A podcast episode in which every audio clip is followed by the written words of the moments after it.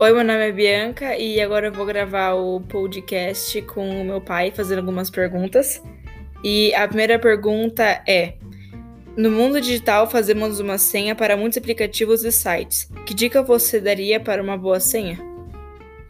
Uma boa senha, ela tem que ter, é, ela tem que ser difícil de ser é, adivinhada pelos outros, né? Então, por exemplo, ela tem que ter bastante, ela tem que ter letra maiúscula, letra minúscula, número e símbolos.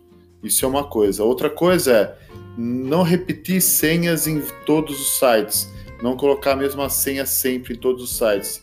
Porque se alguém descobre a senha de um site, que por algum problema do site que deixou descobrir aquela senha, ele vai descobrir a senha em outros lugares seu também.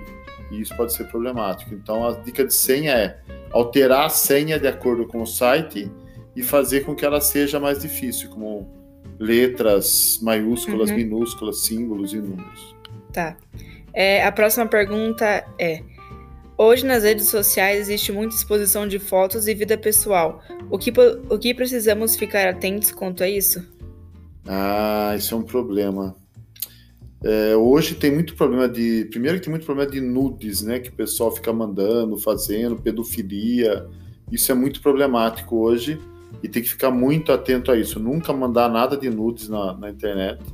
E uma outra coisa é você se expor à sua vida pessoal também. Isso pode dar problemas como, por exemplo, sequestro, assalto, é, se a pessoa fica sabendo e, e sabe que você está viajando naquele momento, por exemplo, ela pode ir lá e assaltar a sua casa. Ou ela pode saber que você vai em tal dia, você colocar essa informação na internet e a pessoa saber que você vai em algum lugar tal dia, ela pode até sequestrar você ou assaltar mesmo a sua casa ou te assaltar. Então, nunca saber muito sobre a sua vida é, é melhor. Uhum. E hoje a comunicação e a informação é muito rápida, mas precisamos ficar atentos no que lemos e compartilhamos na internet. Você concorda? Sim. Realmente, hoje a informação, estamos na era da informação. Tem muita informação. A informação, ela circula bastante na internet entre as pessoas.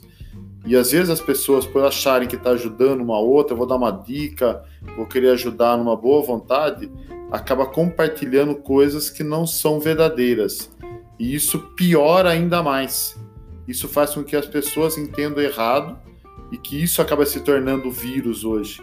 Você espalhar informações falsas, informações que não são verdadeiras.